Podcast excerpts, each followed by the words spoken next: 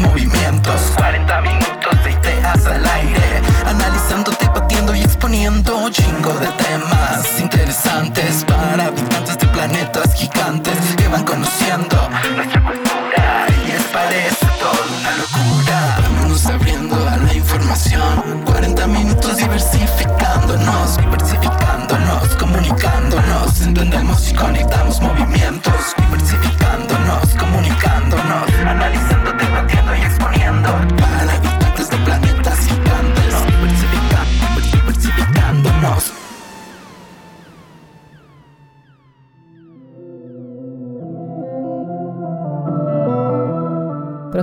la organización feminista Gire, la Suprema Corte de Justicia de la Nación declaró inconstitucional penalizar el aborto en todo México, por lo que ahora ninguna mujer o personal de la salud podrán ser castigados por esta práctica. Tras este avance, se analizan los derechos sexuales y reproductivos en México y el mundo, la resistencia a impartir educación sexual ante el creciente número de embarazos en adolescentes y los abortos clandestinos que se siguen utilizando por el estigma. Quédate en este episodio donde discutiremos la determinación de la Corte y qué pasa con el 28S. Hola, ¿cómo están? Esto es Diversificándonos. Entre incertidumbre, el Día de Acción Global y una noticia de la Corte en México, hoy decidimos hablar sobre el derecho al aborto. Yo soy Tania Juárez y me acompañan. Yo soy Berenice Rosales y así es, vamos a hablar sobre lo que implica la despenalización del aborto, porque hay mucha confusión al respecto, y también sobre algunas prácticas y procedimientos que pues existen alrededor de esto y que no están bien reguladas. Yo soy Arad Sereno, yo soy el hombre del equipo, no tengo mucho que opinar al respecto del aborto, pero... Tú cállate, no tienes útero. Ah, he leído, me he informado y estoy listo para hablar. Tengo muchos stickers para decirle a Arad, cállate viejo guango, no tienes útero. Les recuerdo que yo soy fundador de este podcast también. Cálmate, fundador. Bueno, ese no es el tema del día de hoy, pero justo como les decíamos, el tema también es informar que a inicios de septiembre la Suprema Corte de Justicia declaró que es inconstitucional penalizar el aborto en todo el país. Esta situación, como bien les comentaba también Berenice, ha generado mucha confusión porque si bien es verdad que ahora ya no se va a criminalizar a la mujer y también a las personas que decidan eh, practicar un aborto, es decir, personal de, de servicios de salud, algún médico, alguna enfermera y también ya no entraría un poco este tema de la objeción de conciencia, bajo la cual muchos profesionales evitaban hacer esta práctica. Digamos, tiene como muchas aristas, pero esto no quiere decir que totalmente está despenalizado el aborto en México. Lo importante de la decisión de la Corte, pues es que ya es un avance y además va sentando un precedente para que ya el Congreso decida o emita una medida para que cambie esto en el Código Penal. Eh, esto fue gracias a un amparo que promovió la organización feminista Gire. Si ustedes también han seguido este activismo, ellos desde los 90 han promovido los derechos sexuales y reproductivos y entre otras cosas que han hablado acerca del cuerpo de la mujer. Como lo menciona Tania, es importante señalar que el aborto sigue siendo ilegal en 20 estados de la República Mexicana. Solo es legal en 12, que son Ciudad de México, Oaxaca, Baja California, Baja California Sur, Coahuila, Veracruz, Colima, Hidalgo, Guerrero, Sinaloa, Quintana Roo y Aguascalientes. Pero este avance que tuvimos gracias a la despenalización, lo que procede o lo bueno que trae hasta el momento es que las mujeres y personas gestantes que quieran abortar podrán hacerlo en el IMSS, ISTE y cualquier empresa federal tiene la obligación de practicarles este procedimiento si la persona lo solicita. Entonces eso es muy importante porque es un paso más hacia la legalización del aborto en todo el país. Es necesario que sigamos luchando por estos derechos cada día se tiene un poco más a favor de nuestra decisión como mujeres. Y justo creo que también es bien importante hablar de esto porque también alrededor de estas épocas, hace un año, llegamos a comentar de una decisión que tomó la Suprema Corte de Justicia sobre la objeción de conciencia, que si no lo recuerdan, en algunos lugares se podían negar a practicar abortos si el médico no estaba de acuerdo por sus creencias o por cualquier tema relacionado como a su moral y esas cosas. Entonces, creo que cada vez se dan pasos más importantes hacia avanzar por este derecho, eh, sobre todo en una región como lo es América, y me refiero a América en general, ¿no? O sea, América Latina todavía tiene muchos problemas relacionados al aborto. Apenas estaba leyendo algo que pasó en Chile. Justo quieren aprobar una enmienda en el que los médicos puedan hacer como esta objeción a practicar un aborto, justo como lo que pasa con la objeción de conciencia aquí en México. Y no es el único país de Latinoamérica, y digo, también million estamos avanzando a diferencia de nuestros vecinos del norte como Estados Unidos, en donde el aborto se volvió ilegal. Claro, y de hecho es importante también mencionar, estuve yo escuchando que la subdirectora de Gire, Isabel Fulda, dijo que esto era como un paso importante para quitar el estigma de lo que es el aborto. Porque si bien, bueno, hay grupos pro vida y hay personas que están en contra del aborto, que lo siguen mencionando como delito, porque así está tipificado aún en el código, el problema de este era que muchas mujeres tenían abortos espontáneos y por esto habían sido perseguidas y pues han terminado en las prisiones por haber abortado y lejos de que sea o no la decisión, hay muchas inconsistencias dentro de estos casos y por ello la decisión como de la Corte, que si bien recalcamos que no era la despenalización, sí dejar de criminalizar a las mujeres y a quienes practican esto, porque volvemos a recordar incluso lo que siempre se menciona en las marchas, en abortos clandestinos, las que mueren son mujeres. Puedes tener muy bien tus creencias, pero de todos modos siguen existiendo abortos alrededor de ti, ¿no? Estés o no estés a favor, pero la situación y, de que esto sea regulado y que se pueda hacer en, en una institución pública ayuda a las mujeres que requieren abortos, que por una situación económica, o porque justo fue un aborto espontáneo puedan tener una práctica segura y dejen de hacerlo de una manera ilegal, que fue algo de la práctica que mencionó Arad y, y Vera al principio, que hay muchas irregularidades dentro del aborto en México.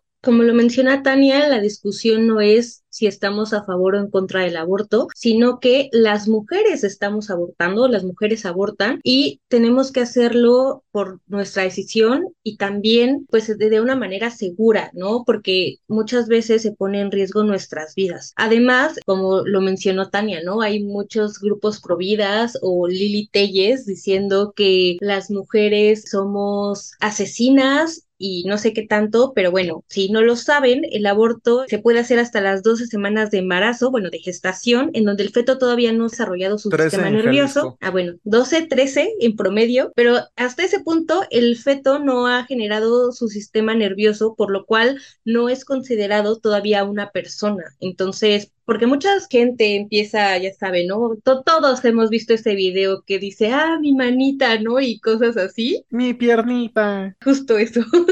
cosas así súper surrealistas que sacan de tipo de grupos pro vida que neta hacen ver muy mal esto del aborto y demás cuando no es así. Y tocando otro punto que es lo de las mujeres que han tenido abortos espontáneos, precisamente hay una chica indígena que se llama Aurelia García cruceño de la Sierra de Guerrero, que estuvo encarcelada durante tres años por un aborto espontáneo. Obviamente esto pues no fue decisión de ella, fue algo que simplemente pasó con su cuerpo y que además es un tema súper difícil y delicado porque ese embarazo provenía de una violación. Entonces el trauma que tiene esa niña, bueno, esta mujer ya de 23 años, eh, estuvo muy fuerte ese caso, la verdad, y es súper injusto que las mujeres que tienen abortos espontáneos pues pues, sufran esto. No digo, también las que deciden hacerlo es injusto porque pues ahora sí, como dicen, mi cuerpo, mi decisión. Y en realidad detrás de cada aborto, que es lo que la mayoría de las mujeres que han abortado lo mencionan, no es como que quieran abortar, que al aprobar el aborto todo el mundo corra así de déjenme, embarácenme y voy a correr a abortar. En realidad es una situación que cae muchas veces desde una situación triste, puede ser algo económico, ¿no? Por la cual no, pues no puedan tener un hijo, o la juventud, también no estamos preparadas, no lo sé, diferentes cosas, pero lo que molesta un poquito más a la derecha y a los grupos pro vida es que el aborto, lejos de defender la vida, es que rompe con la institución más importante que es la familia. Pues las mujeres son quienes dan vida y realmente por lo único que muchas veces la iglesia o, o la derecha nos aprecia porque damos vida, estamos optando por no tenerla. Y entonces su argumento muchas veces llega a ser como tú lo haces cuando hay muchas mujeres o hay muchas personas que no pueden tener hijos, ¿no? Y cómo te atreves a hacerlo. Esos son los reclamos. Y, y esto realmente lo han mencionado varias organizaciones que luchan por el aborto, que si vemos los datos y la estadística de adopciones, pues realmente no les importa la vida. Creo que ahí es muy claro que el derecho no es por la vida, sino más bien por romper una de las instituciones más importantes del mundo, que es la familia. Y eso es como el, el ir en contra, por supuesto, de las mujeres y de quien lo ejerce, ¿no? Muchas veces hay mujeres que también no lo deciden como tal, no por su cuerpo, sino sus parejas lo llegan a decidir. O sea, hay diferentes situaciones detrás de. Pero es muy hipócrita justamente que se hable de esto y que a nosotras se nos criminalice cuando existen muchísimos hombres que abortan ya cuando el bebé nació, ¿no? O sea, que simplemente su novia está embarazada o su pareja está embarazada, ellos deciden que no pueden, ahora sí que con el paquete, entre comillas, y simplemente dejan de ejercer su paternidad. Y esto no está criminalizado a niveles tan grandes como lo es el aborto como tal. Y precisamente muchas mujeres optan por esto de concluir su embarazo antes de pasar por este tipo de situaciones, que es no tener el apoyo de su pareja o ser hasta cierto punto también criminalizadas por ser mamás solteras, porque también existe mucha discriminación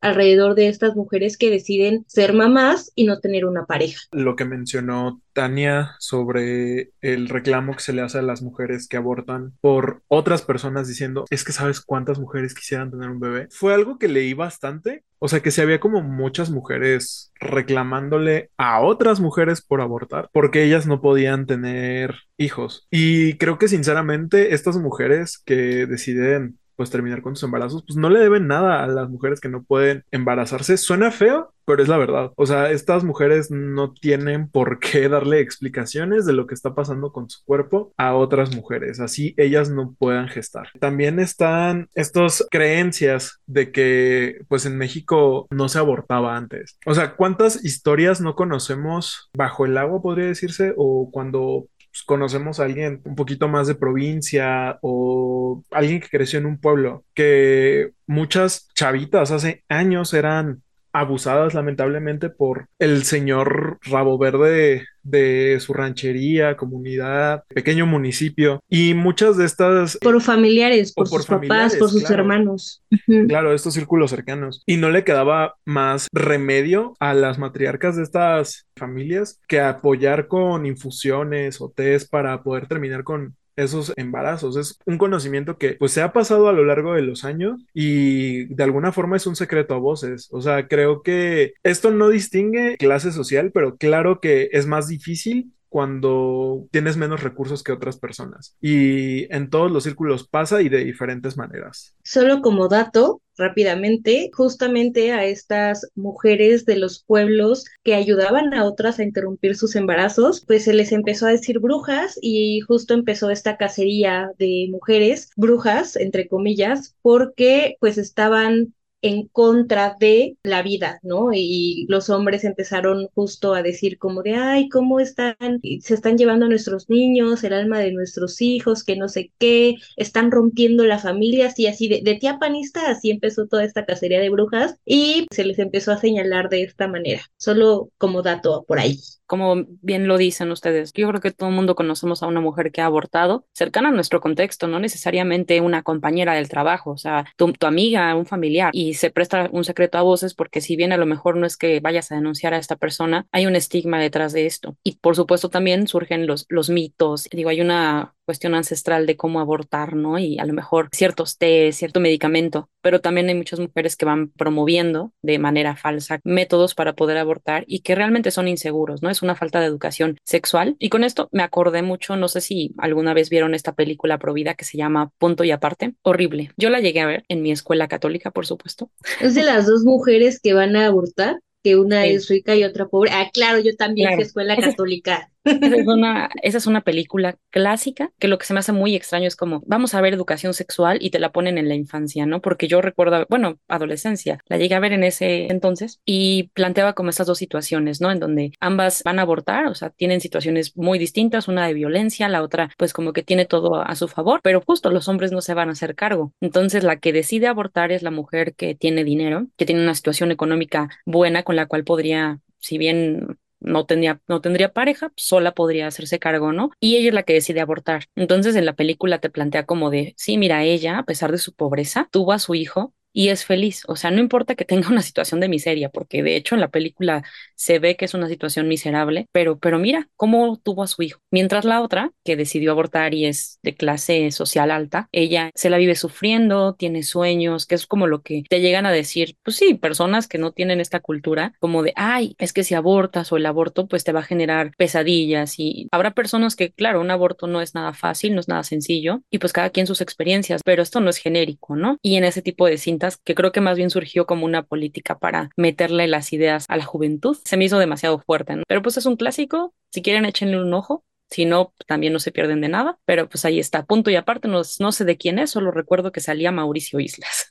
Recuerdo haberla visto, pero no fue como en la secundaria. Creo que la vi como por la prepa, pero la verdad ni me atrapó, o sea, no, no sé, creo que en ese momento ya tenía como una idea más clara de lo que era el aborto y como que sí me pareció un poquito prejuiciosa, la verdad es que no la recuerdo. Pero hablando de películas que tocan el tema, yo me acordé de Perras, que esa sí la vi en la secundaria y claro, en el momento no entendí vi como toda la narrativa, la vi ya un poco más grande y te cuentan como todas estas historias de violencia de mujeres que viven dentro de la secundaria, pero al final descubres que toda la historia giraba en torno a una de un embarazo adolescente que también por falta de educación sexual termina en una tragedia en los baños de una secundaria que de hecho, eso no era un escenario fuera de lo común, o sea, sí pasaba. Recuerdo haber visto TikToks de la directora o escritora de yo, no recuerdo qué era, pero dijo que sí estaba como medio inspirado en un caso real. Te impacta saber como todo el trasfondo, ¿no? O sea, esta chava que se muere en los baños de la escuela por intentar abortar con un gancho de ropa, que además fue víctima del papá de una de sus compañeras, que aparte de este señor era una persona de clase alta, que también muchas veces estas situaciones se dan por cuestiones de desigualdad de poder y al final no importa cuánto dinero haya tenido tu pareja, estas personas te dejan desprotegida y teniendo que recurrir a estas cosas. Precisamente en Grey's Anatomy, Grey's Anatomy es una de mis series favoritas y creo que he visto sus primeras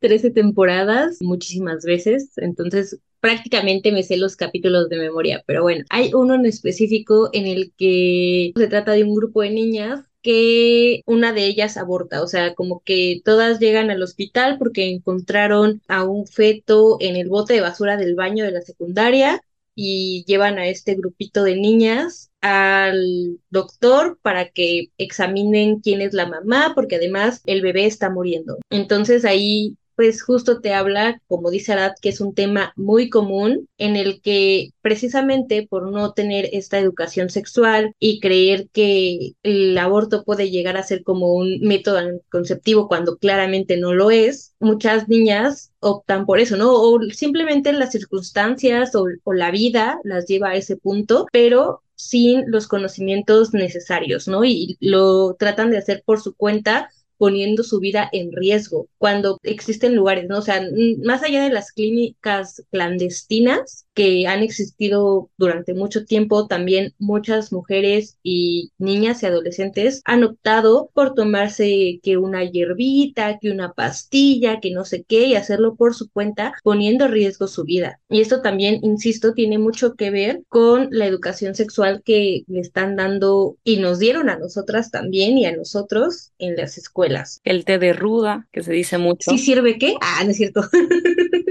de hecho, bueno, parece como una burla, ¿no? A ese tipo de cosas que, son fuertes. También, como bien decimos, no es un juego, ¿no? Tampoco es como que porque esto se apruebe o porque sea legal, las mujeres vamos a correr a hacerlo. Aún así, aunque no esté en tus planes ser madre, pues tener un evento de este tipo no es sencillo, ¿no? En el momento en que se decide o hacerlo. Pero también está vinculado a una situación económica, no solo de la persona en cuestión, sino de la sociedad. O sea, en primera si vemos cada caso, que como les mencionaba en esta película, la mujer que tenía una vida difícil, en pobreza, pero también una mujer que tiene un hijo joven, ¿no? Que es con regularidad son quienes llegan a abortar, va a tener muy pocas posibilidades de terminar la universidad y, esto va a depender, obviamente, de la ayuda de, de sus familias, de sí, su situación económica en general, pero entonces su retraso económico, pues va a suceder, ¿no? Si tiene al hijo. El abortar puede ser una opción y esto no es incitar así como aborten, ¿no? El punto al que voy es que por otro lado, el no otorgar el derecho es porque pues prácticamente no se le ve a la mujer como parte del movimiento económico. Todavía la mujer está ligada al trabajo del hogar, es importante que haya hijos o niños porque son quienes van a seguir aportando económicamente y el que no haya infancia se plantea que es desastroso, ¿no? Digo, si bien aquí en México tenemos un país pues difícil en ese sentido, que las personas siguen teniendo muchos hijos, hay países en donde hasta se pide que la gente tenga niños. Es como diferencias económicas y sociales, pero sí va muy ligado a que las mujeres no estamos ni siquiera previstas para tener una vida económica independiente. Por ello también pues no es fácil como otorgar el derecho y porque nosotras somos quienes nos hacemos cargo. Tampoco se habla de estas situaciones, tomando un poco el tema de los embarazos adolescentes, que muchas de estas situaciones perpetúan eh, los círculos de pobreza. O sea, está demostrado gracias a estudios que pues es más probable que un niño que nació de una madre adolescente continúe en la pobreza si esa madre fue adolescente. Y no solo eso, también hay un estudio, parece que sí son varios países, donde se demuestra que si tú fuiste una madre adolescente, es muy probable que tu hija sea madre adolescente y muchas de esas cosas, unas son por la falta de educación que se recibe, por esta cosa de perpetuar la pobreza y justo que es como un modelo podría decirse, aprendido y normalizado que lamentablemente sucede en nuestra sociedad. Y creo que podemos remontarnos a algunas décadas en el pasado, ¿no? O sea, cuántas mujeres de nuestro entorno que podrían ser abuelas, tías, no fueron madres desde los 14, 15 años. Y escuchas las historias de sus familiares, ves que el círculo pues se continúa, ¿no? O sea, por ejemplo, mi abuela fue madre desde los 14 años. Escucho, o sea, a la edad en la que empezaron a tener hijos mi mamá y mis tías, que digo, ninguna era ya una adolescente considerada, todas eran mayores de edad, pero eran edades muy jóvenes. O sea, creo que su primer hijo de mis tías estuvo entre los 18, 20 años que es una edad relativamente joven para estándares actuales y siento que gran parte de estas cosas provienen de esta falta de información, como lo menciona Tania, que se les excluye a las mujeres de estos, pues sí, de, de esta sociedad que cree que las mujeres no aportan económicamente cuando pues la realidad es otra y sabemos de mujeres solteras que tienen que lidiar con, con llevar la responsabilidad de una familia, de una maternidad y no solo eso, o sea, llevar un ingreso a su casa. Precisamente eso, ¿no? Creo que todas las mujeres que deciden ser madres y además madres solteras lo hacen siempre desde esta perspectiva de voy a sacar a mis hijos adelante y todo va a estar bien, pero aquellas que deciden no hacerlo, sean por las razones que sean, todas son válidas, es, es lo más importante mencionar, sea la razón que sea por la que tú has decidido abortar, es válido, está bien y no se te debe ser cuestionado, ¿no? Y ahorita justo recordé un capítulo de Sex Education que fue muy icónico en el que Maeve, la protagonista, o bueno, una de las protagonistas, decide abortar, va a esta clínica y se encuentra una mujer ya grande que es madre y que tiene creo que hasta hijos adolescentes, en los que también está ahí porque va a abortar y tiene este apoyo, ¿no? Esta sororidad que encuentra en ella, ¿no? Y aparte está Otis, que también la acompaña como en este proceso. Es importante también que las mujeres o las personas gestantes que aborten estén acompañadas durante este proceso y que también tengan un acompañamiento psicológico, porque como dicen, ¿no? Todos tenemos casos cercanos de personas que han abortado y neta, a veces el escucharlas hablar o el escucharles decir pues ciertas cosas o sentirse culpables, porque todo el mundo cree que simplemente hay abortas y ya, no pasa nada, ¿no? Claro que no, existe una carga moral, existe una recriminación que quizá no se señala directamente porque no es como que vayas por el mundo diciendo que abortaste, pero existe esa carga moral y esa señalización hacia las mujeres que abortan y es un peso muy grande que muchas veces tienen que cargar en silencio, ¿no? Entonces justo que se vea que en la televisión o en estos programas de streaming que es algo normalizado, que puede haber un acompañamiento, pues está muy padre. Creo que a las nuevas generaciones justo les puede hacer muy bien. Y bueno, también en este capítulo está la persona provida señalando y diciendo que Nate se va a ir al infierno y que no sé qué tanto, ¿no? Y como ya saben siempre, pero diría eh, Tania y muchas mujeres, me encanta cuando Tania dice esa frase de saquen sus rosarios de nuestros ovarios. Basta, por favor. Saquen sus doctrinas de nuestras vaginas, también digo. Pero justo ahora que mencionas eso, de hecho, cada 28 de septiembre se conmemora el Día de Acción Global por un aborto legal, seguro y accesible. En este día hay muchas manifestaciones. Al día de esta grabación, bueno, se está alistando ya las marchas y todo el movimiento en, México, sobre todo en la ciudad y, en diferentes estados de la República, pero esto comienza, de hecho, se da en un encuentro feminista, me parece que es en los noventas, en Argentina. Y es importante porque justo al hablar estas cosas, al socializarlas, es como se han gestado muchas luchas. Por supuesto, lo ponemos así al feminismo, pero por ejemplo en México, si bien ahorita todo parece nuevo y la gente cree, los providas incluso lo mencionan, ¿no? Que son las feministas y que traen este fenómeno pop de hablar del aborto, de usar el pañuelo verde y mencionar esto pues en cada marcha, pero en realidad tiene mucho tiempo justo porque esta necesidad no es nueva, el que te criminalicen por no querer tener hijos o porque justo a lo mejor y no lo decidiste tú, tuviste un aborto espontáneo y por eso fuiste castigada en tu casa o literalmente en alguna prisión, ha sido bastante duro desde hace mucho tiempo. Aquí en México, de hecho el caso tiene mucho que ver con el origen del Día de las Madres, hubo en un encuentro feminista, creo que fue el segundo encuentro feminista en México, se empezó a hablar del aborto también de la necesidad de que la mujer no solo sirviera para tener hijos y para estar en el hogar, ¿no? Ya había un poquito de intervención de las mujeres también en la vida laboral, pero pues esto todavía era muy agresivo, ya ni siquiera teníamos derecho a votar. Y a partir de eso, como se empezaron a difundir folletos en donde hablaban del aborto, varios intelectuales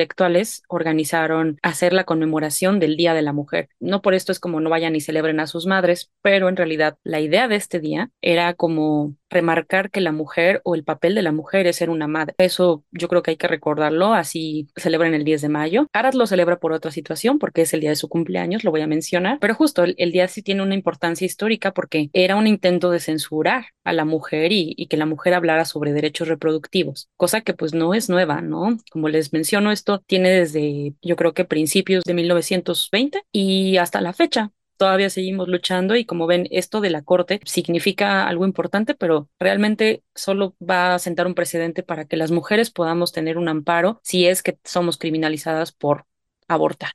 Ahora que mencionas a las feministas argentinas, también es importante señalar que el pañuelo verde, este símbolo que se ha vuelto tan importante en las feministas, surgió pues precisamente en Argentina y es un símbolo que significa el derecho de la legalización del aborto y que hace muy poco Lili Telles en el Senado dijo que estaba en contra de que pusieran en su lugar este pañuelo porque ya no estaba de acuerdo, ¿no? Pero pues es, es muy importante, ¿no? Y muchas feministas lo hemos adoptado, traemos el pañuelo verde pues a diario para hacer este apoyo, pero también sobre todo se ve muchísimo el 28S, el 28 de septiembre y en otras marchas feministas. Mucho hemos hablado en este podcast acerca de la gentrificación y sobre el turismo gringo a México, pero creo que este tema también es importante creo que van un poquito de la mano. Y es que debido a las cosas que han sucedido en Estados Unidos con respecto a temas relacionados al aborto, ya es muy difícil que una mujer estadounidense pueda acceder a estos servicios y es por ello que muchas, sobre todo estados fronterizos con México, o sea, Texas, este, California, Arizona, recurran a pedir pastillas a México para realizar estos procedimientos en casa. Cada vez se ha vuelto como una práctica más común debido a lo que sabemos sucede en Estados Unidos. También para aquellas mujeres que tienen un poder adquisitivo mayor o se lo pueden permitir porque ahorraron o cualquier cosa, realizan estos viajes a cualquiera de las 12 entidades donde se puede practicar el aborto en nuestro país. Todo esto porque lamentablemente se han visto negadas este derecho en su propio país. Algo importante a resaltar es sobre el envío de pastillas. Y es que hubo un tiempo en el que estuvo como bastante de moda, podría decirse bastante común, que había morras, mujeres, personas que estaban ayudando a otras mujeres a abortar mediante el uso de pastillas. Sin embargo, existe un gran problema de salud, podría decirse, y es que, claro, no se niega que estas mujeres tengan las mejores intenciones del mundo, pero esto sigue siendo un procedimiento médico. Este tipo de procedimiento se tiene que realizar de la mano de un experto, pues sobre todo para cuidar dosis, para cuidar que no haya alguna reacción adversa a este medicamento, para cuidar que pues las mujeres no sufran alguna reacción contraproducente en su cuerpo debido a tomar estos medicamentos. Y afortunadamente muchas de estas mujeres pues sí tienen cierta formación, saben lo que están haciendo. Muchas otras solamente lo están haciendo por hacer, por hacer su buena obra, que digo, la buena intención ahí está, pero lamentablemente muchas de estas acciones pueden poner en riesgo la vida de muchas mujeres. Pues retomando esta idea de sex education, incluso a Mir, que también creo que recurre a las pastillas, no recuerdo, pero sí le dicen que después del proceso... Quiere intentarlo.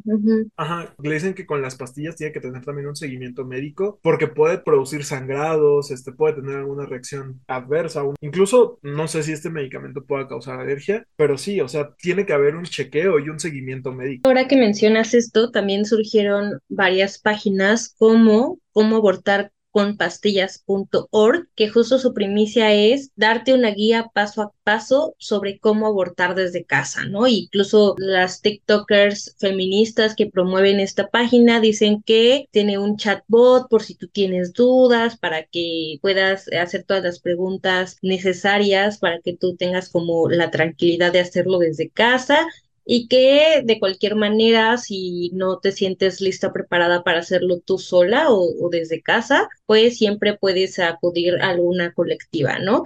Según esta página, está aprobada por la Federación Internacional de Ginecología y Obstetricia y la Federación Internacional de Planificación Familiar. Pero, o sea, la verdad es que la recomendación siempre va a ser que acudan con un médico, con un especialista. Sabemos que no siempre se puede y que muchas veces recurrimos a las cosas o situaciones que son más fáciles, por así decirlo, para nosotros, pero como dice Ara, es una cuestión médica y justo el tema aquí es que no pongas en riesgo tu vida. De hecho, tras revocar el derecho del aborto en Estados Unidos, que fue el caso Roe contra Wade, que era muy famoso porque sentó las bases en Estados Unidos, luego de que una mujer, este era un seudónimo, ella denunció que en Texas no la dejaban abortar porque era su tercer hijo, pero ella decía que, que, había sido víctima de un abuso sexual. En Texas las leyes le impedían abortar, únicamente estaba permitido para mujeres que en el caso de que pudieran perder la vida podían abortar. De lo contrario, pues era un crimen. Entonces sus abogadas decidieron llevar el caso a la corte y denunciar